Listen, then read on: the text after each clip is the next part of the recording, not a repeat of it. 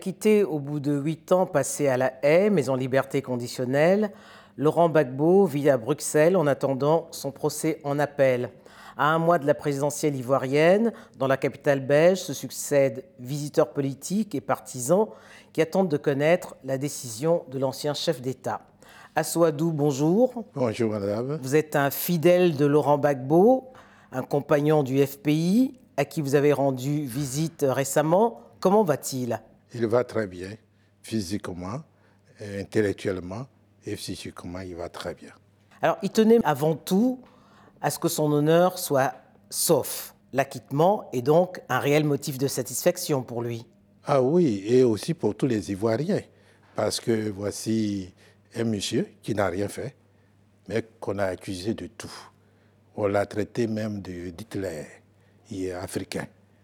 Et voilà qu'après huit ans de procès injustes, je dirais, les témoins à charge, 82, qu'on a amenés, l'ont lavé de tout soupçon. Malgré tout, il y a eu une crise post-électorale qui a fait de nombreux morts. Quelles leçons tire-t-il de cette crise post-électorale? Mais Laurent Babo, depuis qu'il a commencé à faire de la politique, a toujours dit que moi, je fais ma politique par la voie pacifique. C'est-à-dire, il faut convaincre celui qui ne veut pas euh, être avec toi au lieu de le soumettre. Et il a une phrase célèbre en Côte d'Ivoire, asseyons-nous et discutons. Il y a quand même des responsables de cette crise post-électorale. Ah oui, mais vous voyez, en septembre 2002, qui a attaqué? Qui a tué le ministre de l'Intérieur Bogadoudou? Qui a tué plus de 300 personnes ce jour-là? Donc ce sont des ordres venant du nord de la Côte d'Ivoire, des pays voisins qui ont envahi le pays. Voyez Et Laurent Gbagbo a déployé tout ce qu'il fallait pour que malgré tout, il était en Italie. Le président Chirac lui avait demandé de venir en France, il a dit non, mon pays est en guerre, il faut que j'aille à Abidjan. Il est parti à Abidjan, il a appelé les uns les autres à déposer les armes et à négocier. Il a fait toutes les capitales de l'Afrique de l'Ouest, Lomé, et Accra, pour que la paix revienne. 2010, alors, à qui incombe les, les victimes de cette crise post-électorale? Mais 2010, on a fini les élections. Le Conseil constitutionnel, comme dans tout pays organisé, déclare Laurent Gbagbo vainqueur. Ses adversaires refusent et déclenchent les hostilités. Voici comment ça a commencé. En 2020 se profile l'élection présidentielle. Les acteurs sont les mêmes Alassane Ouattara, Henri Conan Bédier et Laurent Gbagbo, s'il revient en Côte d'Ivoire. Est-ce que les mêmes causes ne produiront pas les mêmes effets Et comment éviter d'en arriver là? Mais pour nous, Laurent Gbagbo doit revenir en Côte d'Ivoire parce qu'il n'a plus rien à faire à l'extérieur du pays, parce qu'il a été acquitté. Mais je vous dirais qu'un homme prévoyant, il a pris le défend. Je l'ai vu en décembre 2018. Et avant que je ne parte en Côte d'Ivoire, euh, le tribunal n'avait pas encore, l'avait pas encore acquitté. Il a dit il faut que mon parti se mobilise pour que la Côte d'Ivoire retrouve la paix. Il faut faire la réconciliation. Alors, pourquoi pas cette réconciliation Alors, par cette réconciliation, nous avons déjà commencé à faire ce que nous appelons une campagne d'information et de sensibilisation. On a rencontré les chefs religieux sans distinction, chrétiens, musulmans et autres, pour leur dire Laurent Babo nous a chargé de vous dire que la Côte d'Ivoire a aujourd'hui un besoin énorme. Ce ne sont pas les élections, c'est d'abord la réconciliation. Il faut que les Ivoiriens s'entendent. Si on reste ainsi et qu'on va vers les élections, on ne sait jamais, parce qu'on a vu des élections locales, c'est-à-dire municipales, régionales, qui se sont déroulées. À Boboga, nous avons eu des morts. À Port-Boué, à Grand-Bassam, on ne peut pas rester dans cette situation. On ne peut pas faire la politique de l'Autriche, dire que rien ne se passe, alors que tout le monde sait que ça ne va pas. Donc, aujourd'hui, le Front populaire ivoirien, sur l'instruction de Laurent Gbagbo, se mobilise pour que la réconciliation soit faite. Nous allons rencontrer tout le monde. Nous allons rencontrer le PDCI. Nous allons rencontrer le RDR. Dès mon retour, il m'a dit d'écrire à tous les responsables de ces partis pour dire que le FPI veut vous rencontrer pour discuter. Et qu'est-ce que vous proposez concrètement Ce que, la Côte d'Ivoire se réconcilie avec elle-même En tant que médecin, je dirais, c'est faire le vrai diagnostic. Pourquoi dans ce pays de paix, ce pays qui a accueilli des réfugiés de toute la région et même du Moyen-Orient, pendant la guerre du Liban, nous avons accueilli près de 300 000 Libanais. Nous qui avons accueilli les Sierra Leone, les Libériens. Pourquoi un matin des Ivoiriens se lèvent, prennent des machettes, des fusils pour tuer leurs voisins parce qu'ils ne sont pas d'accord Il faut faire ce diagnostic. À partir de là, comme on le sait le faire en Afrique, c'est l'arbre à palabre. Tu m'as fait ça, tu as dit, tu me dis, excuse-moi, je me suis trompé. C'est fini. Et la commission Vérité, Réconciliation? À peu près, à peu près comme l'Afrique du Sud. Euh, on souhaite que les autres acceptent qu'on aille vers ça, pour que le pays s'engage enfin sur la voie du développement. Alors, le président Alassane Ouattara a procédé à l'amnistie de plusieurs euh, euh, prisonniers et de plusieurs condamnés au mois d'août dernier. Est-ce que ce n'était pas déjà une main tendue et une manière d'entamer les négociations en vue d'une réconciliation entre Ivoiriens? De toute façon, c'est celui qui dirige un État qui prend le devant. Comme on dit chez nous, c'est le chef, c'est le roi qui décide d'amener la paix. Donc, ce qu'il a fait, il doit parachever. Aujourd'hui, nous avons des militaires qui sont en prison. Nous avons encore des réfugiés qui sont au Libéria, au Ghana et autres, qui ne sont pas sûrs que la paix est là. Parce qu'aujourd'hui. Et quelle garantie attendent-ils? Ce qu'ils attendent, tout le monde le dit. Et j'ai été heureux hier de lire dans un journal qui n'est pas un journal du FPI, qui dit que un chef euh, de la communauté baoulée de Côte d'Ivoire dit que nous attendons tous Laurent Gbagbo pour que la paix revienne en Côte d'Ivoire. Donc le, retour de Laurent Gbagbo pour vous est une, est une des conditions à ce début de réconciliation avec tous les partenaires politiques est un élément important pour que tous les Ivoiriens, qu'est-ce qu'ils soient, s'asseyent et discutent. Parce qu'aujourd'hui, que tu sois militant FPI ou sympathisant RDR ou PDCI ou Soro ou tout ce que vous voulez, tout le monde dit qu'on attend le retour des Babos. Et qu'est-ce qu'il faut comme garantie pour que Laurent Gbagbo revienne en Côte d'Ivoire?